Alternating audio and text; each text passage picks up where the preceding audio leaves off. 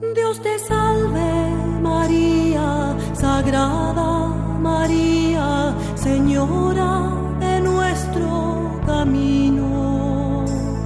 Llena eres de gracia, llamada entre todas para ser la Madre de Dios. El Señor es contigo y tú eres la sierva dispuesta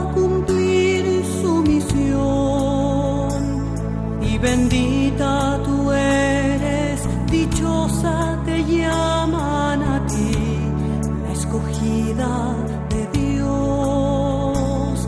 Y bendito es el fruto que crece en tu vientre, el Mesías del pueblo de Dios. Maranatá, ven Señor Jesús. Apocalipsis 22, 20.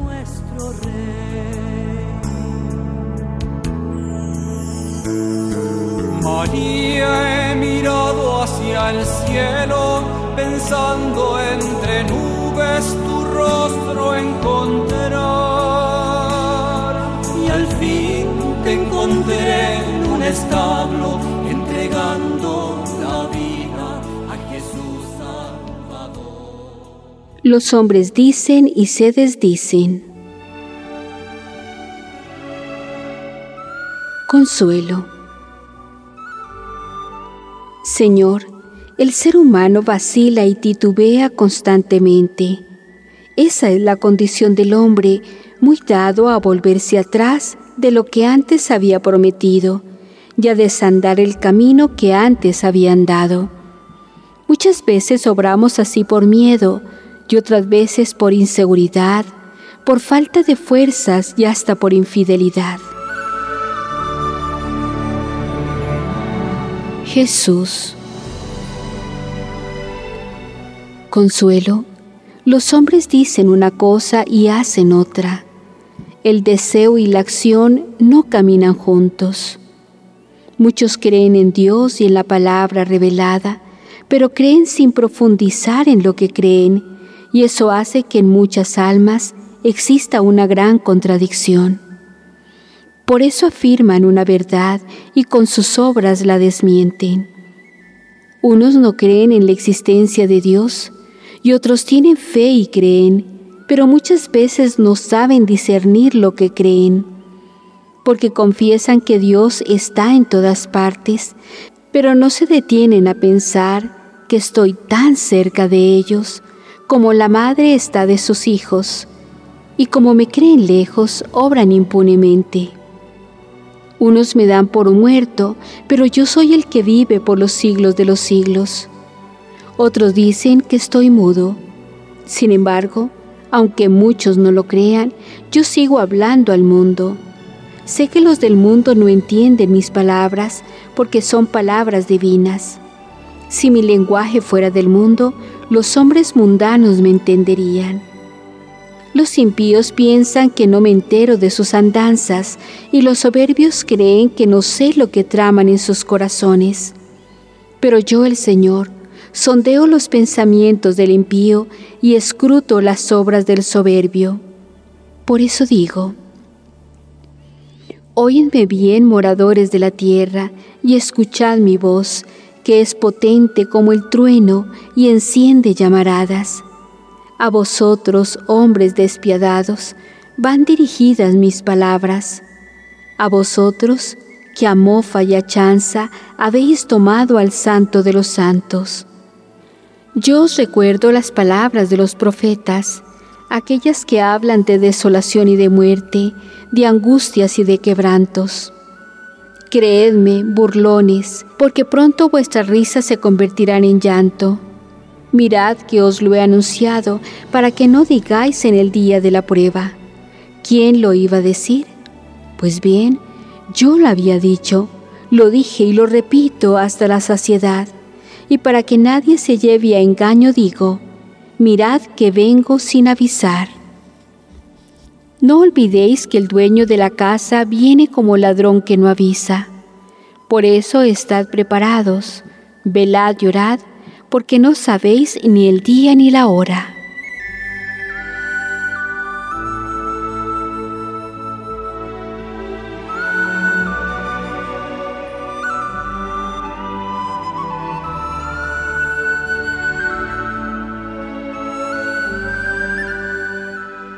Ellos me volvieron la espalda.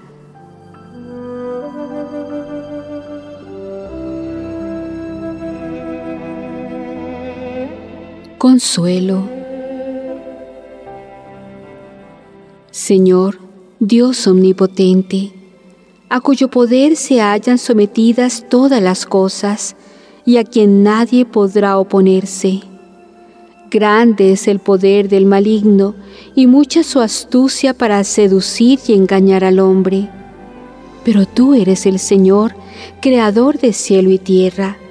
Tú eres el dueño absoluto de todo y no hay poder que pueda resistir tu grandeza y omnipotencia. Señor, líbrame de caer en manos del maligno, y acuérdate de mí, que estoy sola y desamparada, y mi único refugio eres tú.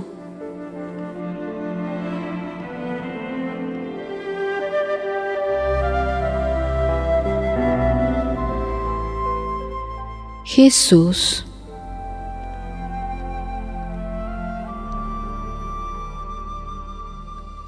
Grande es mi poder y robusta mi fuerza, pero ni mi poder ni mi fuerza pueden actuar con conmiseración en aquellos hombres que se han rebelado contra mí y me han traicionado. Yo podría convertir sus corazones de piedra en corazones blandos, pero son criaturas rebeldes y rechazan la gracia. Yo les llamo, constantemente les llamo, y hacia ellos tiendo mis manos. Pero me vuelven la espalda y a mi llamada no responden. Por eso te digo que ante su rebeldía y dureza de corazón me siento como impotente. Yo veo sus pensamientos y sondeo sus corazones y me decepcionan. Cuando los miro recuerdo a Saulo y me digo, si todos los pecadores empedernidos fueran como Él, si todos respondieran como Él respondió a la gracia. Y de nuevo mis palabras se hacen realidad, porque muchos son los llamados y pocos los elegidos. Y esos muchos no son elegidos, no porque yo no los elija, sino porque ellos desprecian la elección. Saulo, creyéndose justo, cometió grandes injusticias persiguiendo a hombres, mujeres y niños, y encarcelando a todos aquellos que creían en mí. Su celo por conservar intacta la pureza de la ley lo llevó a cometer grandes atropellos. Pero Saulo obró así por ignorancia. Saulo, camino de Damasco, se vio de repente rodeado de una luz potente venida del cielo, y al caer a la tierra oyó una voz que decía, Saulo, Saulo, ¿por qué me persigues? Y él contestó, ¿quién eres tú, Señor? Saulo respondió a mi llamada, quedó momentáneamente ciego para ver después con diáfana claridad a aquel que le llamaba. Sin embargo, los hombres rebeldes y de duro corazón cuando yo los llamo, no me responden y huyen de la luz verdadera porque sus obras no son buenas. Una vez más se repiten estas palabras. Vino a los suyos, pero los suyos no lo recibieron.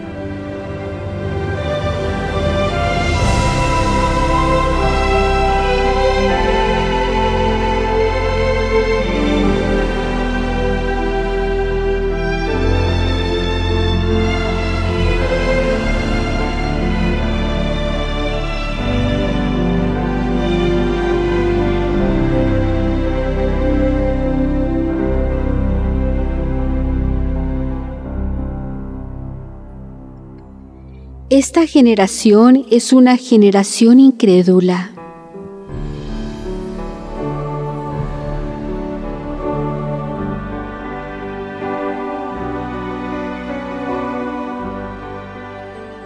Consuelo.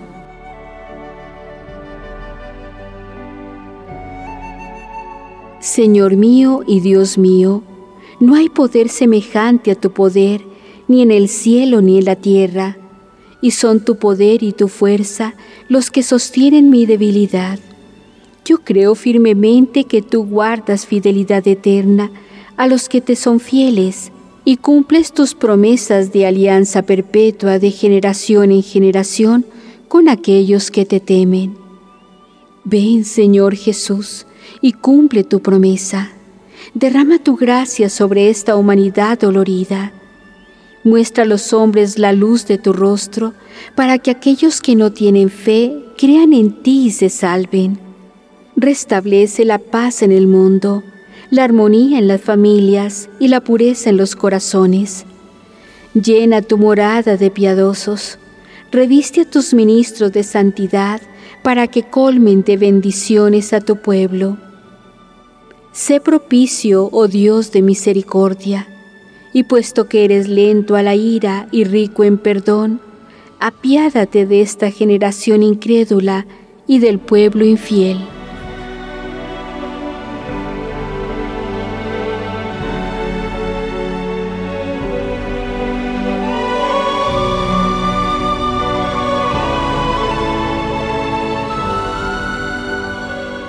Jesús.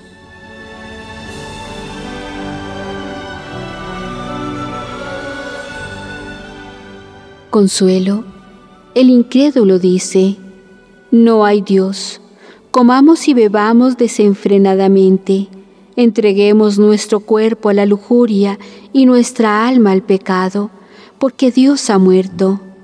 Yo lo he matado en mi corazón con la incredulidad y con el rechazo lo he sepultado. Por eso no me alcanzará ya la muerte, no enviudaré, ni mis hijos sabrán lo que es la orfandad. Insensato, yo te anuncio, tú conocerás la muerte y sabrás lo que es la viudedad.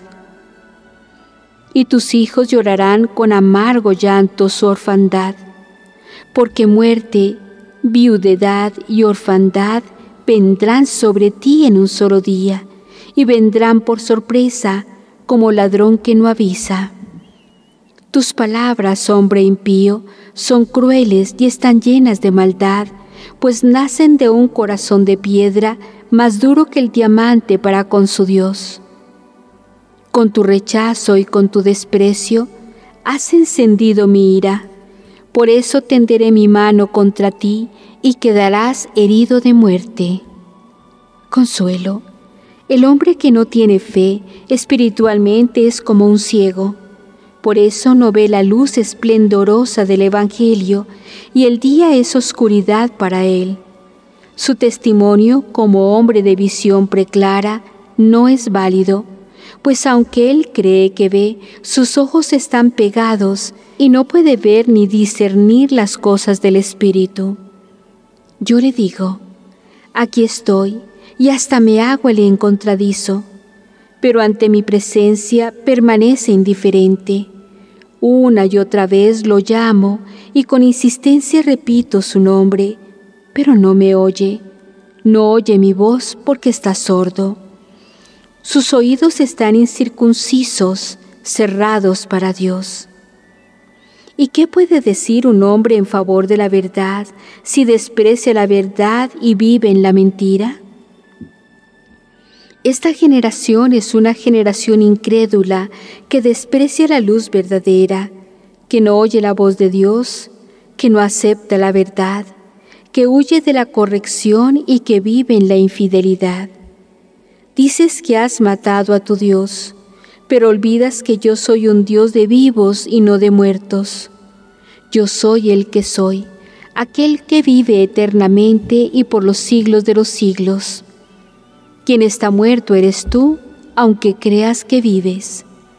Hombre impío, yo te pediré cuentas de tu pensamiento deicida, de tus palabras blasfemas y de tus obras impías por rechazar a Dios y por tu desprecio a la gracia, tendrás que rendirme cuentas. Llora, gime y lanza gritos de dolor para que te oigan en los valles, en lo más alto de los montes y en lo profundo del mar. Que la tierra entera sea testigo de tu insolencia, porque en campo abierto te convocaré a juicio. Cuando yo juzgue a estos hombres de Isidas, Los que sobrevivan preferirán haber muerto, porque vivir en enemistad con Dios será para ellos más terrible que privarles de la vida.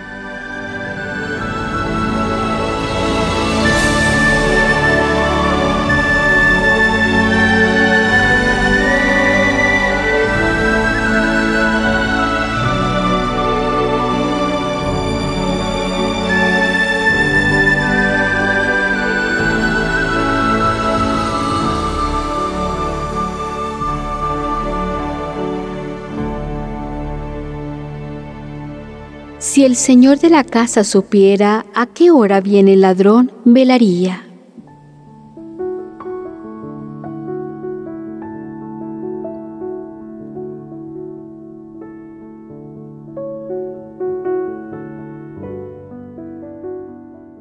Jesús.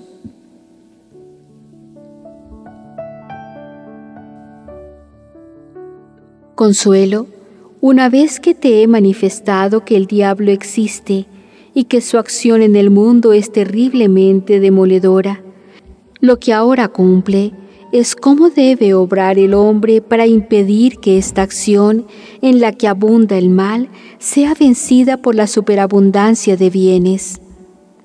Si el dueño o señor de la casa supiera a qué hora viene el ladrón, velaría y estaría despierto para que el intruso no le robara los bienes. Pero como el hombre no sabe ni el día ni la hora, sabiendo que existe el ladrón y que acurrucado acecha en la puerta de su casa, no solo debe velar, sino que debe asegurar bien puertas y ventanas para que el enemigo no pueda entrar por ellas.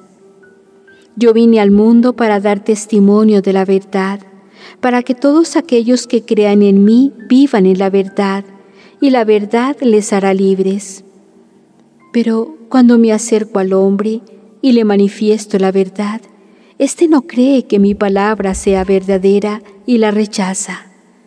Al rechazar la luz, las tinieblas y las sombras de muerte se ciernen sobre él, de forma que camina palpando en la oscuridad y viene a caer en el abismo.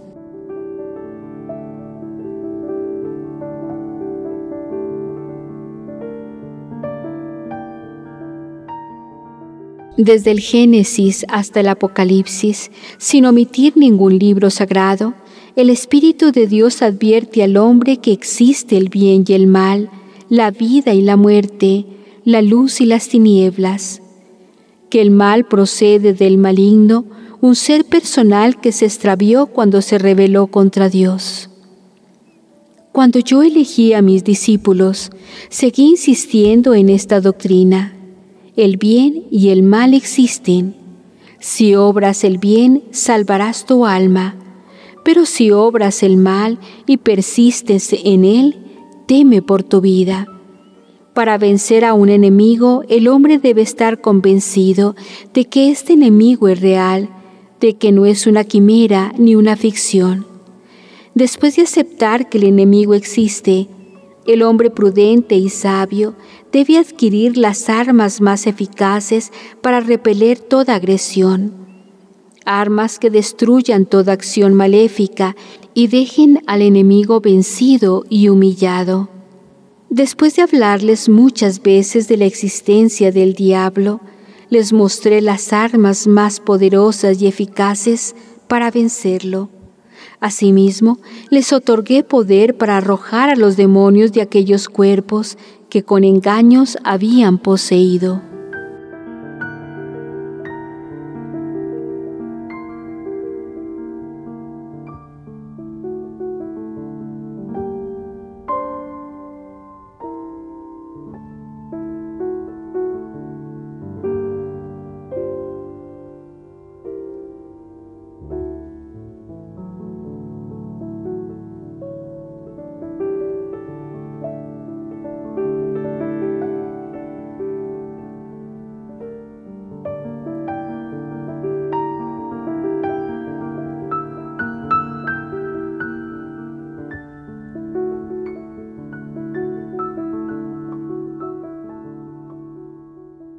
Os doy poder para expulsar a los demonios y curar dolencias.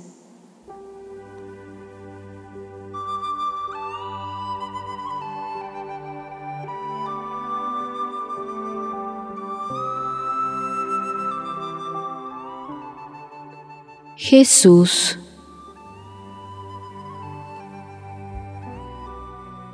De muchas formas el hombre ha errado su camino y no ha sido por falta de advertencia. En la Sagrada Escritura, una y otra vez el hombre es aconsejado, enseñado y corregido. Pero por si esto fuera poco, a lo largo de la historia de la Iglesia, he venido recordando que los errores se repiten y que el hombre debe aprender de los antiguos para no caer en los mismos males que ellos cayeron, y que asimismo debe aprender de su vuelta a Dios y de su arrepentimiento, pues para ese fin los hombres inspirados por el Espíritu Santo escribieron las escrituras, para enseñanza y advertencia. Los falsos teólogos se burlan cuando alguien les dice, Satanás existe. Y para vencer a las fuerzas del mal debería tenerse en cuenta el poder y la autoridad que Cristo confirió a sus discípulos para expulsar a los diablos de sus aposentos y de cualquier otro lugar donde tienen sus dominios. Para expulsar a Satanás y a sus huestes infernales hay que estar en gracia de Dios, hay que tener fe en Jesucristo y en su palabra. Estar en gracia de Dios es estar íntimamente adherido a mí y creer en mi palabra. Yo he dado al mundo un testimonio fidedigno de la existencia de Satanás. Yo he dicho al hombre que el maligno es astuto y suspicaz y que tiene bien asumido el arte de conquistar, de seducir y de engañar a los hombres, que se infiltra en todas partes y que allí donde parece que no tiene cabida, se busca aliados para realizar sus planes. El triunfo ahora es más sorprendente, dado que hay entre los hijos del diablo como una complicidad para trabajar en las sombras, para adueñarse de las almas sin que éstas adviertan que están siendo utilizadas en un proyecto demoledor e infame en contra de Jesucristo, de la Iglesia, y de la verdad del Evangelio. El veneno del áspid maligno está envenenándolo todo. Los sacramentos son atacados. Muchos ministros tienen un miedo atroz para hablar de arrepentimiento, de culpas, de penitencia y de conversión. El silencio se impone para no crear conciencia de pecado, dicen ellos. Pero ¿Acaso el hombre que tiene una enfermedad contagiosa se libera de ella si ignora su existencia? El hombre que peca contra su Dios, contra su cuerpo o contra sus hermanos, padece una grave dolencia y el ministro del Señor no cumple guardando silencio. Su misión es advertir del peligro, corregir los extravíos y enseñar la doctrina y así habrá salvado su alma. Pero si pudiendo corregir no corrige, entonces tema por su vida, porque yo vendré a él para pedirle cuentas.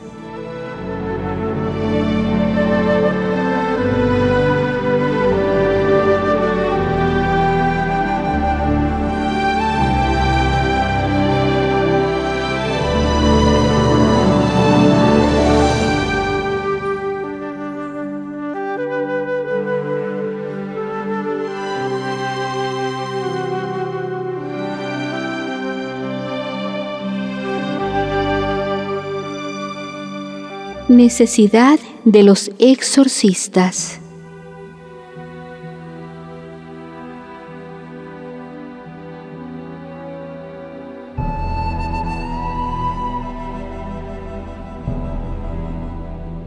Jesús.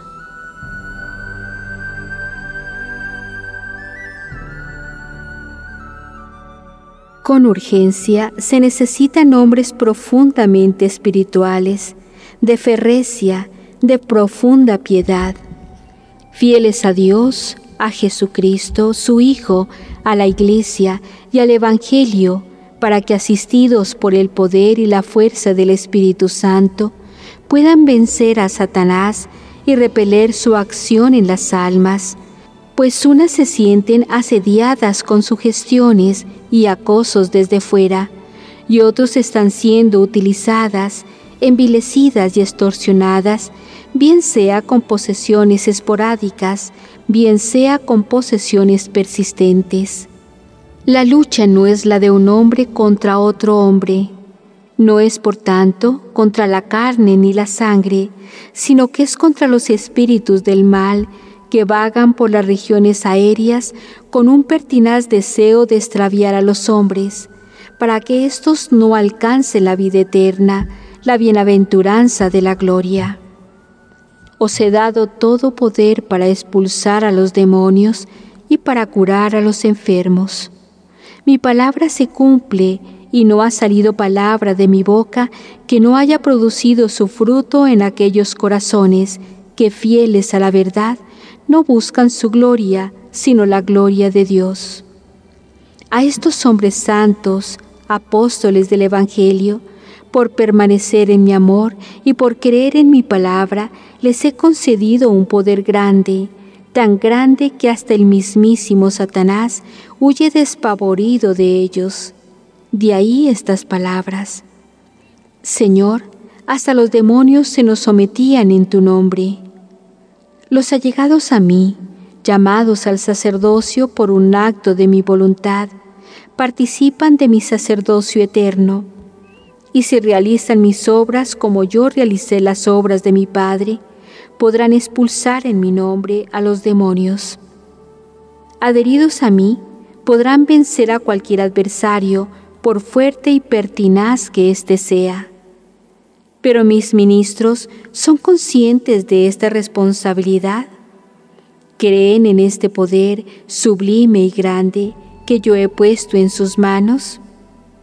¿Ejercen ese poder para liberar a las almas del acoso y del asedio de Satanás? Están despiertos y vigilantes, orando en todo momento como buenos vigías, para que la ciudad no sea asaltada y no sean expoliados sus moradores? Muchas cosas diría con relación a la salud del cuerpo que tanto preocupa en estos tiempos. Pero cuando tantas almas están en peligro, en un peligro inminente de ser confundidas y extraviadas, siendo presa fácil de Satanás y de sus secuaces, ¿quién piensa en el cuerpo si la carne de nada aprovecha? En el principio de mi vida apostólica, para atraer a los hombres al reino de Dios y para demostrar el origen divino de este reino, que no era un reino como muchos hombres, incluso aquellos más allegados a mí, deseaban y esperaban. Un reino temporal para que pusiera justicia donde imperaba la injusticia pues para liberar a los hombres de estos pensamientos, que nada se correspondían con la verdad evangélica, tuve que realizar prodigios y milagros, sanaciones de cuerpos, para manifestar el origen divino de aquel que con palabras sencillas les hablaba al corazón. Y aunque a muchos di de comer, también les enseñé que el Evangelio no es ni comida ni bebida, sino espíritu y vida porque no solo de pan vive el hombre, sino de toda palabra que sale de la boca de Dios.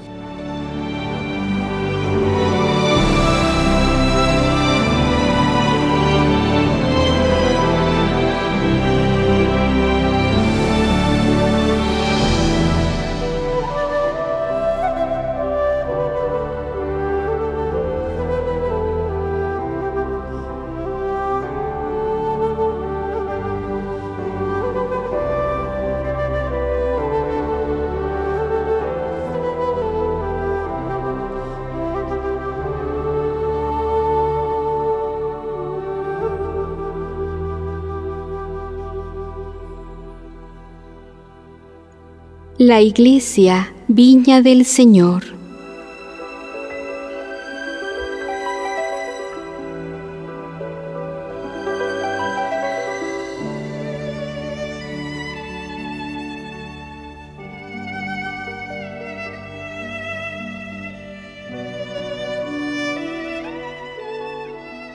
Mi viña es la iglesia.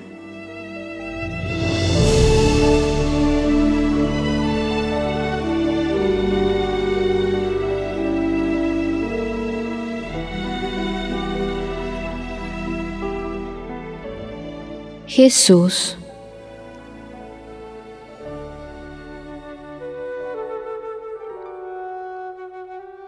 Voy a cantar a mi amigo la canción de su amor por su viña. Tenía mi amigo una viña en un fértil recuesto. La cavó, la despedregó y la plantó de vides selectas edificó en medio de ella una torre e hizo en ella un lagar, esperando que diera uvas, pero le dio agrazones. Ahora pues, pueblo mío, juzgad entre mí y mi viña, y decidle, ¿qué más podía yo hacer por mi viña que no lo hiciera? Yo esperaba que diera uvas, pero dio agrazones. ¿Sabéis quién es mi viña? Mi viña es la iglesia, mi casa es la casa de Dios. La iglesia es la viña que yo planté, es obra de mis manos, hechura de mi cuerpo, gloria del Padre, luz y esplendor del Espíritu Santo. La iglesia es fuente de vida y camino de santidad para el pueblo que se mantiene fiel, para el pueblo de Dios. La iglesia es como un sol radiante que ilumina la oscuridad de un día cubierto de brumas y densas nubes. La iglesia es luz fulgurante, aunque muchos traten de eclipsar este sol con sus desviaciones y pecados.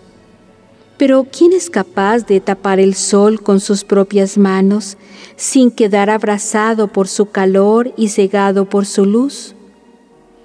Te abrazarás en su calor y quedarás herido de ceguera cuando me presente ante ti, impostor, y te pida cuenta del mal uso que has hecho de mis bienes, de aquellos que yo te había confiado.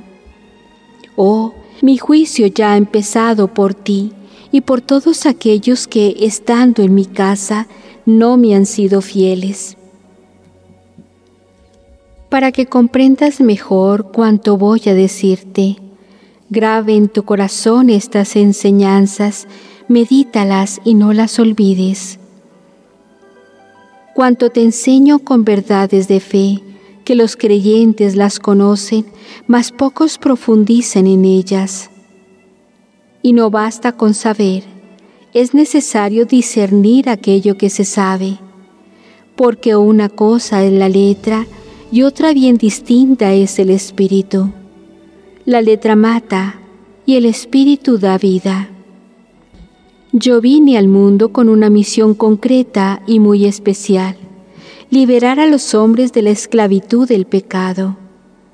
Yo vine a dar mi vida para que los hombres, muertos por el pecado, resucitaran a la vida de la gracia. Yo vine para que aquellos que creen en mí tengan vida eterna, vida eterna en abundancia, una vida nueva en justicia y santidad, vida con Cristo en Dios. Yo vine al mundo para dar a conocer al Padre, porque nadie puede venir a mí si el Padre que me ha enviado no lo atrae. Era pues necesario hablar a los hombres del Padre, para que ellos, en oyéndome, supieran que todas las obras que yo realizaba las hacía por mandato de mi Padre. La salvación del mundo es para mí lo único importante.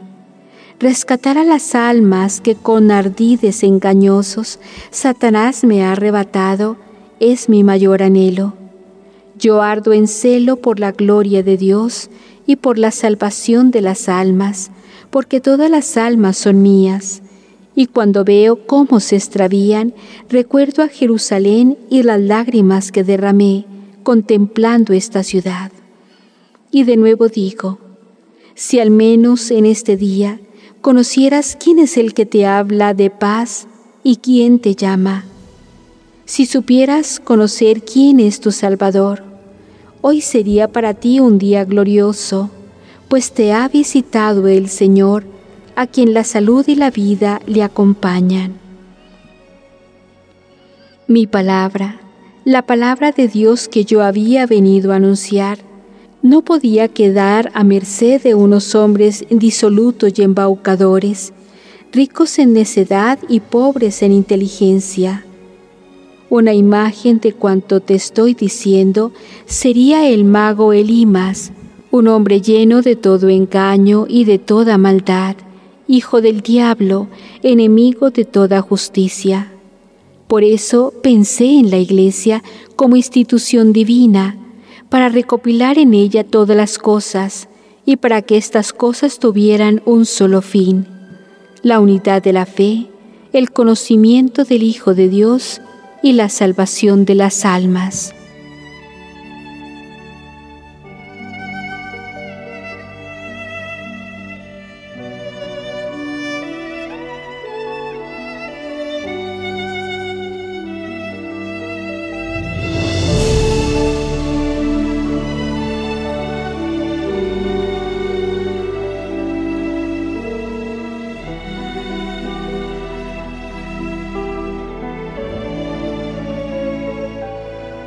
La palabra de Dios no está encadenada.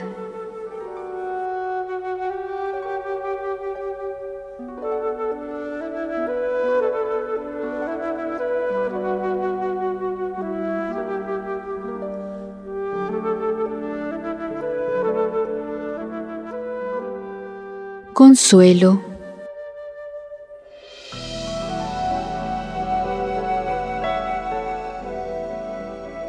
El Señor me iba hablando de la palabra y de cómo serían benditos llamados del Padre, no solo aquellos que la oyen, sino los que, oyendo la palabra de Dios con espíritu de fe, la cumplen. Después me hizo volver los ojos al cielo y me dijo,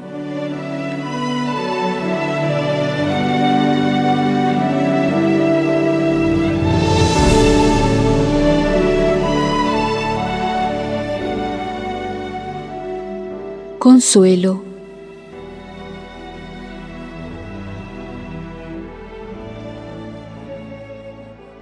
Contempla esa multitud de pájaros que vuelan unidos, buscando donde anidar. Vuelan en libertad, no tienen juez ni amo que los gobierne, que los esclavice. Y sin embargo, se dejan llevar de su instinto y de día buscan un lugar donde refugiarse del sol y de noche un lugar cálido para guarecerse del frío.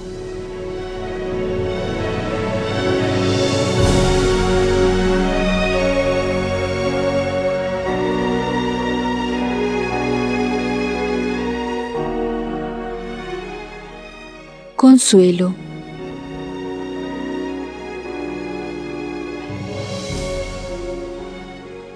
Mientras meditaba sobre estas palabras, mis ojos seguían contemplando el vuelo airoso de los pájaros, el batir de sus alas y el canto armonioso de unos y el trinar bullicioso de otros.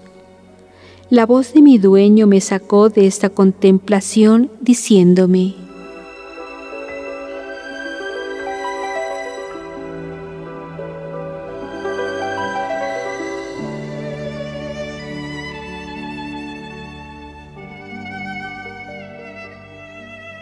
Jesús.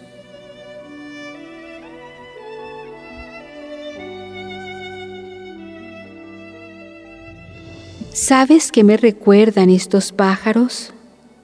Los pájaros que surcan los cielos y van de un lugar a otro de la tierra son semejantes a la palabra de Dios. La palabra de Dios no está encadenada, no tiene juez que la gobierne, ni amo que la esclavice, y sin embargo se deja llevar de un lugar a otro por aquellos que gobernados no por su instinto, sino por el Espíritu de Dios, van por todo el mundo predicando el Evangelio. La palabra de Dios busca corazones donde anidar, donde dar fruto, donde engendrar vida, una vida nueva, nacida del agua y del Espíritu. La palabra de Dios no ha venido a juzgar al mundo, sino que ha venido para que el mundo se salve. Pero el que no cree en la palabra ya está juzgado, su incredulidad es quien le juzga. La palabra de Dios no tiene amo que la esclavice, es libre como el viento, que se sabe de dónde viene, pero no a dónde va, es espíritu y es vida.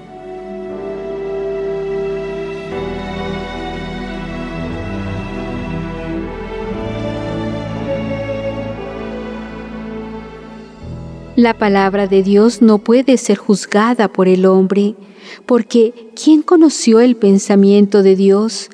¿Y a quién reclamó él para que le instruya? La palabra de Dios no tiene amo, nadie puede adueñarse de la palabra ni hacer de ella mangas para todos los puños. La palabra de Dios es el alimento del pueblo de Dios porque no solo de pan vive el hombre, sino de toda palabra que sale de la boca de Dios. La palabra de Dios, como todo don preciado, sufre violencia y está expuesta a la deformación de unos y a la reductiva interpretación de otros, y siendo libre, muchos hombres, aferrándose a tradiciones humanas, la esclavizan. Otros, como cazadores furtivos, emplean toda su astucia para acabar con ella, porque el pájaro abatido es el trofeo del cazador, y la palabra mutilada es la obra de los enemigos de Dios, de aquellos que no viven según la verdad del Evangelio. La palabra de Dios nadie puede apropiársela, nadie puede decir es mía, yo la encontré, me pertenece. Mientes, porque no se le ha concedido al hombre poder sobre el espíritu ni sobre la vida, y mi palabra es espíritu y vida, y pertenece a todos aquellos que creen en mí, caminan en la verdad y aman la vida. Pero, ¿qué camino es ese? Yo soy el camino, la verdad y la vida. Los que son míos conocen el camino. Para ellos la palabra de Dios resuena con fuerza, la voz del Señor está llena de majestad, la voz del Señor es como llama de fuego. La voz del Señor hace temblar a los impíos y llena de santo temor a los hombres fieles. La palabra de Dios es luz esplendente y es salvación, es una antorcha encendida en la oscuridad.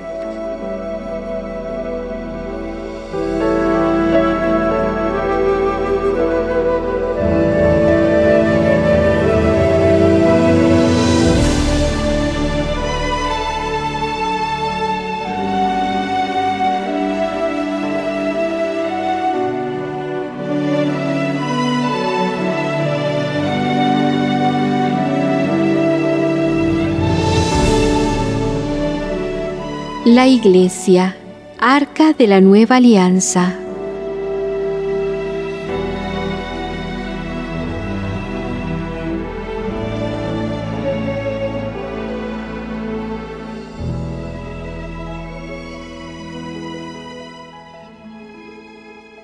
Jesús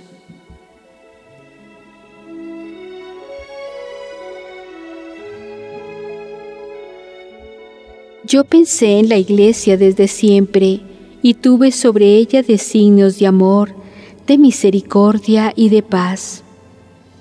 Por eso la iglesia debía ser pura y casta, madre amable, mujer siempre virgen, pues debía desposarse con aquel que es el Cordero sin mancha. Tanto pensé en la iglesia que antes de instituirla ya la amaba. Por eso me entregué a ella por amor, para santificarla y purificarla, para que estuviera ante mis ojos gloriosos, sin mancha ni arruga, como esposa que desciende del cielo, iluminada por la gloria de Dios. En el arca de la ley de Moisés se guardaban las tablas de la ley, el maná y la vara de Aarón.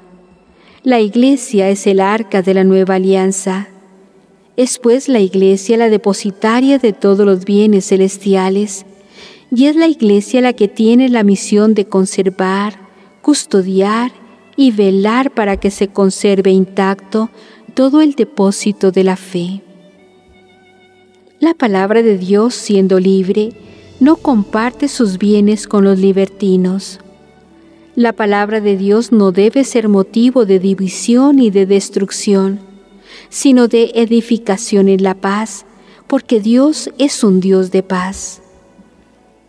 Pensé en aquellos que elegí para el ministerio sagrado, en los que he elegido para ser los vigías, que desde la atalaya o puesto de guardia, velen para que la palabra no sea ni corrompida ni adulterada. Atalayadores que alcen la voz ante el peligro de los hombres disolutos, que a mofa y a burla toman las cosas de Dios. Buenos vigías que como el águila vuelen celosos sobre su nidada, que revoloteen sobre los polluelos, a fin de que no se acerquen a ellos los cazadores furtivos.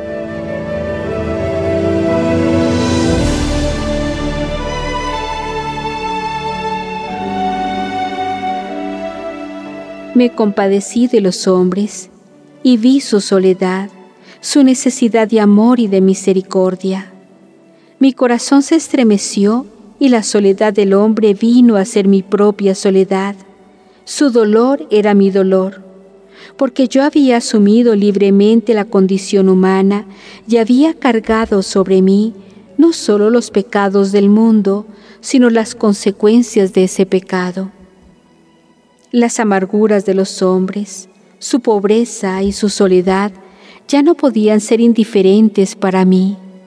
Me había comprometido con ellos hasta el extremo de dar mi vida para que los hombres vivieran.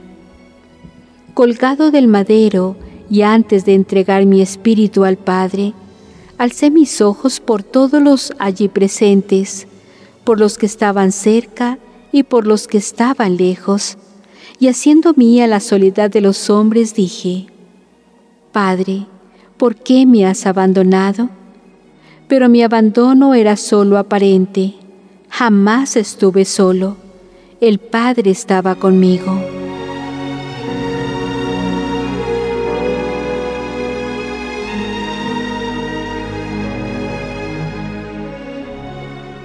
Mis discípulos no comprendían mis palabras y siempre que les hablaba de despedida se les partía el corazón. Conviene que yo me vaya, porque si no me fuere, el abogado no vendrá a vosotros. Muchas cosas tengo que deciros, mas no podéis entenderlas ahora. Pero cuando viniere el Espíritu de la verdad, os guiará la verdad completa el abandono de los míos no me dolía tanto como ver a los hombres solos y abandonados y por caminos de perdición. Pues bien, para que los hombres no estuvieran solos y para que pudieran salvarse, fundé la iglesia e instituí los sacramentos. La primera piedra de este edificio santo se puso el día en que la palabra se hizo carne y habitó entre vosotros la piedra que con arrogancia desecharon los constructores ha venido a ser la piedra angular.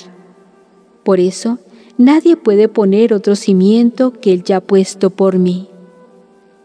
La iglesia, con toda la riqueza espiritual que ella contiene, con todos los dones, gracias y carismas especiales, es como el testamento que hace el esposo a la esposa, el padre a sus hijos, el hermano a sus hermanos.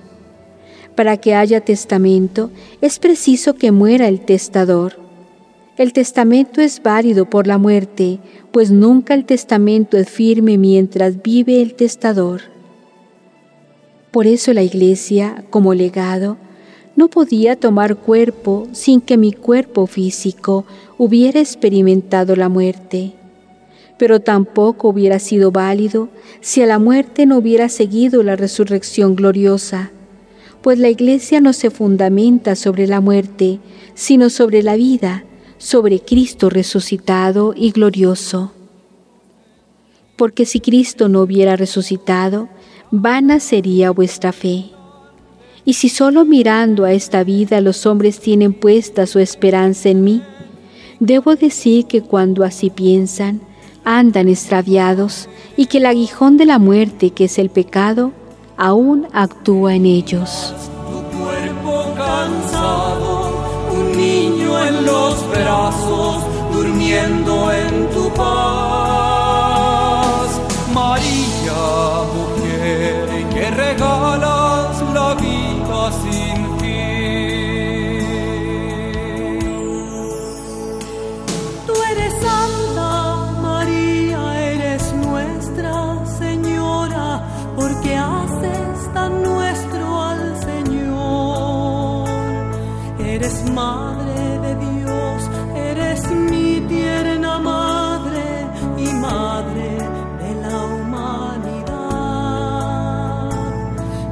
pedimos que ruegues por todos nosotros, heridos por tanto pecar, desde hoy hasta el día final de este peregrinar.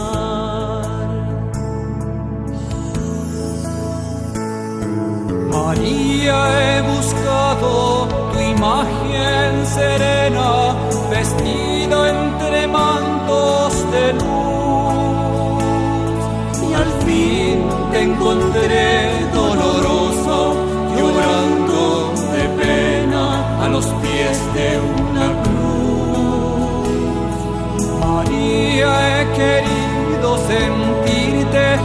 tantos milagros que cuentan de ti.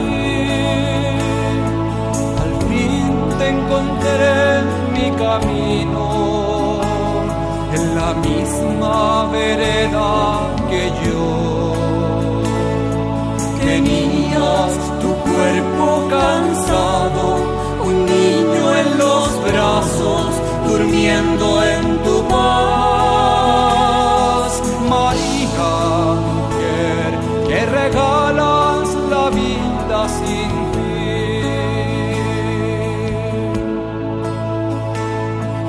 te salve,